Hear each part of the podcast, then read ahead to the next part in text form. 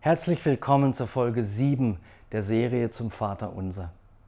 Vater unser im Himmel, geheiligt werde dein Name, dein Reich komme, dein Wille geschehe. Bis zu dieser Stelle sind wir bisher in unserer Betrachtung des Vaterunsers gekommen, nachdem wir uns zuvor seine Entstehungsgeschichte und seine Struktur angeschaut haben. Im heutigen Teil geht es um eine Aussage, die sich auf die vorangehenden Fürbitten bezieht und uns Betern eine Vorstellung davon geben soll, welche Dimension unser Beten eigentlich umfasst. Wie im Himmel, so auf Erden, sagte Jesus. Also, das bedeutet, geheiligt werde dein Name wie im Himmel, so auch hier auf der Erde. Dein Reich komme auf diese Erde, und zwar so wie im Himmel. Und dein Wille geschehe hier genauso wie im Himmel.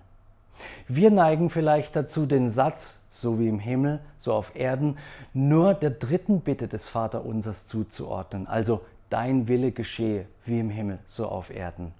Aber es ist sprachlich und theologisch möglich, dass Jesus diesen Satz auf alle drei ihm vorausgehenden Bitten bezogen hat. Ich möchte also unseren Fokus zuerst auf diese drei Anliegen lenken. Erstens sollte ein Teil unseres Gebetslebens sein, um eine Erweckung des Lobes Gottes auf Erden zu beten. Ich glaube sogar, dass wir diesen Beginn einer solchen Erweckung bereits erleben. Als das Gebetshaus Freiburg beispielsweise vor mehr als 20 Jahren damit angefangen hat, überkonfessionelle Anbetungsabende in unserer Stadt zu veranstalten, war das noch etwas Neues. Heute hat fast jede Gemeinde, egal welcher Prägung, mindestens ein Lobpreisteam. Es steht uns ein riesiger Fundus an zeitgenössischen Lobpreis- und Anbetungsliedern zur Verfügung und täglich werden es mehr. Lobpreisteams aus den USA und ihre Lieder werden weltweit bekannt. Vielleicht wurde noch nie so viel angebetet wie heute. Und trotzdem ist es noch viel zu wenig. Der Vater hat gemäß Johannes 4 nicht aufgehört, nach Anbetern zu suchen. Dahinter steckt für mich auch die Realität, dass jeder Anbeter ein Christ ist. Deshalb ist die Bitte, dass Gottes Name auf Erden geheiligt werde wie im Himmel, zugleich auch die Bitte um Errettung für viele Menschen, die dann zu Anbetern werden. Zweitens sollten wir, wie ich im entsprechenden Teil bereits erläutert habe, darum bitten, dass Gottes Reich kommt und sein Wille hier auf Erden geschieht. Wenn man sich etwas genauer überlegt, was uns da beten so locker über die Lippen geht, dann können schon Fragen auftauchen. Warte mal. Bedeutet diese Bitte, dass auf der Erde einmal himmlische Zustände herrschen werden, wenn wir nur genug beten? Soll ich wirklich glauben, dass es hier einmal so vollkommen schön, heil und gerecht zugehen wird wie im Himmel?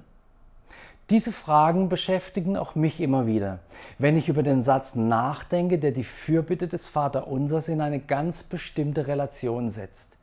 Um sie zumindest ein Stück weit beantworten zu können, muss man sich die beiden, ich will sie einmal Extreme nennen, um die es hier geht, genauer betrachten, den Himmel und die Erde. Es geht meinem Verständnis nicht darum, dass die Erde in der aktuellen Phase der Menschheitsgeschichte zum Himmel wird.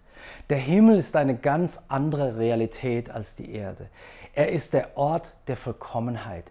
Dort geschieht nicht nur Gottes Wille zu 100 Prozent, dort gibt es auch Gesetzmäßigkeiten, die über die irdischen weit hinausgehen und die es auf der Erde in ihrer jetzigen Form niemals geben wird. Im Himmel scheint es beispielsweise überhaupt keine Vergänglichkeit des Lebens mehr zu geben.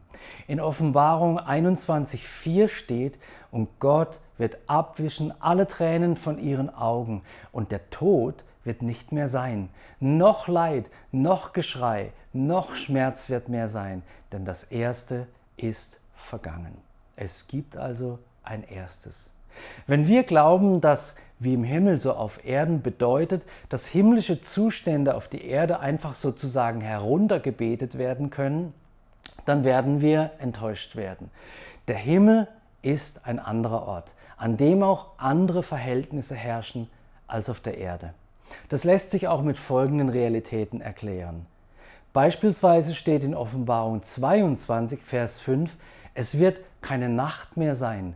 Und sie bedürfen nicht des Lichts einer Lampe und nicht des Lichts der Sonne, denn Gott, der Herr, wird über ihnen leuchten. Ein anderes Beispiel ist das Thema der Evangelisation. Im Himmel gibt es keine verlorenen Seelen mehr und deshalb auch keine Evangelisation.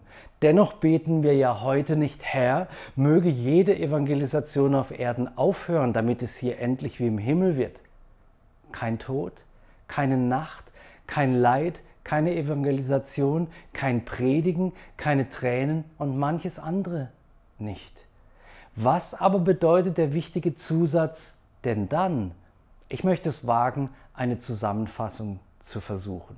Erstens, er bringt zum Ausdruck, dass die Ehre Gottes auf dieser Erde zunehmen soll.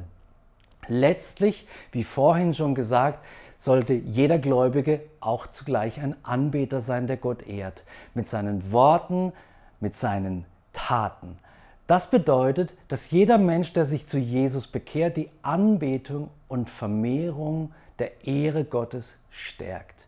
Und wenn wir in der Bibel nachschauen, lässt sich erkennen, dass überall dort, wo die Anbetung Gottes stark war, auch eine Veränderung der geistlichen Atmosphäre stattgefunden hat, die sich unmittelbar auf das Leben der Menschen ausgewirkt hat. Zweitens, dieser Satz bringt zum Ausdruck, dass das Reich Gottes, in dem Gottes vollkommene Liebe, Gerechtigkeit und Frieden herrschen, auch auf der Erde gegenwärtig werden soll. Dass dies nicht von einem Moment auf den anderen geschehen wird, habe ich schon in der entsprechenden Folge zum Reich Gottes beschrieben. Es geht nicht um eine sofortige, totale Veränderung, sondern um eine Zunahme der Übereinstimmung der irdischen Realität mit den göttlichen Prinzipien. Drittens, er zeigt auf, dass es beim Gebet nicht darum geht, das zu bekommen, was wir irdisch gesinnten Menschen wollen, sondern darum, transformiert zu werden, sodass unsere Wünsche mehr und mehr den Wünschen Gottes entsprechen. Es geht um Gottes Willen. Er soll so umfassend umgesetzt werden, wie es im Himmel der Fall ist. Aber noch einmal, der Wille Gottes für den Himmel ist abhängig von der Tatsache, dass sich der Himmel in einer zeitlosen Dimension zu befinden scheint und Gott selbst ebenfalls zeitlos ist. Nicht eins zu eins ist sein Wille gleichzusetzen für die dem Verfall und der Zeit unterworfenen Schöpfung mit dem Himmel. Deswegen bedeutet wie im Himmel so auf Erden in Bezug auf Gottes Willen, dass er uns bitte zeigen möge, was sein Wille bezüglich der Anliegen ist, für die wir beten und dass wir darum beten sollten, dass sein Wille für unsere Zeit und Situation zu 100 Prozent umgesetzt wird. Sein Wille für unsere Zeit und unsere Erde. Ich glaube, es ist klar, dass die Bitte wie im Himmel so auf Erden bedeutsam und nicht nur eine verzierende Floskel ist. Wenn Jesus uns lehrt, so zu beten, dann dürfen wir auf einen Sinn dahinter vertrauen und auch Resultate erwarten. Sonst wäre die Aussage tatsächlich nicht mehr als religiöse Wortschnörkelei. Wie so oft beim Gebet kann es zu einer Transformation unserer eigenen Herzen und unserer eigenen Lebensweise führen wenn wir uns Gott nähern. Wir werden sensibler für Gottes Willen und wir streben danach, seine Prinzipien der Liebe, Gerechtigkeit und Barmherzigkeit in unserem eigenen Leben umzusetzen. Beten ist also nicht einfach sprechen, sondern ein erstaunlicher Prozess, in dem ganz unterschiedliche und bedeutsame Faktoren eine bedeutende Rolle spielen. Beten ist Denken. Beten ist Verstehen wollen. Beten ist Analysieren. Es ist kognitives Verarbeiten. Beten ist Herzensbewegung, Identifikation, Nachfühlen, Miterleben, sich dazustellen und vieles mehr. Beten an sich prägt unsere ganze Persönlichkeit und kann uns transformieren. Zu beten wie im Himmel so auf Erden verändert auch ganz konkret unsere Schau auf diese Welt. Wir kommen Gott nicht mit Vorschlägen, sondern beten gemäß dem, was wir aus seinem Wort bisher verstanden haben. Wir lösen uns von rein menschlichen Lösungsideen und beten groß, das heißt weit über unsere Vorstellungen hinaus, nämlich mit den Vorstellungen Gottes. So zu beten entlastet uns zugleich, denn zumindest ich weiß oft genug keine Lösung für die Herausforderungen in meinem Leben und der Menschen um mich herum. Der Zusammenhang zwischen Himmel und Erde wird übrigens zum Beispiel im Psalm 103, Vers 19 beschrieben. Der Himmel ist der Ort, von dem Gottes Regentschaft ausgeht. Von dort aus lenkt er die Geschicke im gesamten Universum und sogar auf unserer kleinen Erde.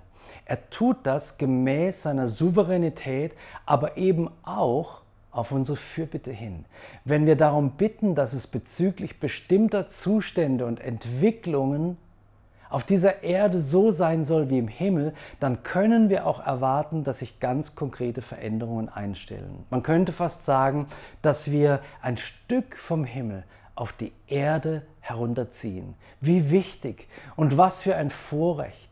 Wem das jetzt zu groß klingt, dann mache ich den Vorschlag, dass es ja nicht um eine Idee oder Vorstellung eines Menschen dabei geht, dass Gottes Reich auf Erden mehr und mehr Gestalt annehmen soll, sondern dass es um Gottes Pläne geht. Es ist seine Vorstellung, dass wir so beten sollen. Wenn wir die Evangelien lesen, wird ganz deutlich, dass dieses große Anliegen ein zentraler Teil des göttlichen Plans für uns ist. Der Blick in die Bibel lässt in uns eine Vorstellung darüber entstehen, was wir erwarten dürfen, wenn wir so beten. Wichtig dabei ist, ein möglichst umfängliches Verständnis des Willens und der Pläne Gottes zu erstreben. Wie ich in meiner Serie Herr lehre uns beten schon gesagt habe, führt reines Proklamieren von biblischen Verheißungen nicht automatisch zum gewünschten Erfolg. In der christlichen Kirche ist viel Unsicherheit und Enttäuschung gerade dadurch entstanden, dass mit den Aussagen der Bibel oberflächlich und unreif umgegangen wurde. Meine Schlussfolgerung. Die Bitte wie im Himmel so auf Erden aus dem Vater unser ist ein Aufruf an dich und mich, betend einen Beitrag dazu zu leisten, Gottes Ehre, seinen Willen und sein Reich auf der Erde größer zu sehen. Durch dieses Gebet ringen wir darum, dass Gottes Prinzipien der Liebe, Gerechtigkeit und Frieden in unserem Leben, unseren Beziehungen und in unserer Gesellschaft verwirklicht werden. Indem wir uns dem Willen Gottes unterwerfen und aktiv danach streben, können wir wahrhaft transformative Resultate erwarten, die sowohl uns selbst als auch anderen zugute kommen. Herr, ich liebe das Vorrecht, das du uns gibst, zu beten, dass dein Reich, dein Wille und deine Kraft hier auf der Erde wie im Himmel wirksam sind. Und ich bete, dass du uns ein Stück vom Himmel schenkst, wenn wir so beten. Um deines Reiches und um deiner Ehre willen, lieber Vater. Amen.